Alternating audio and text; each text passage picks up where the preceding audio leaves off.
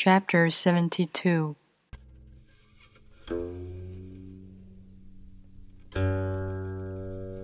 When they lose their sense of awe, people turn to religion. When they no longer trust themselves, they begin to depend upon authority.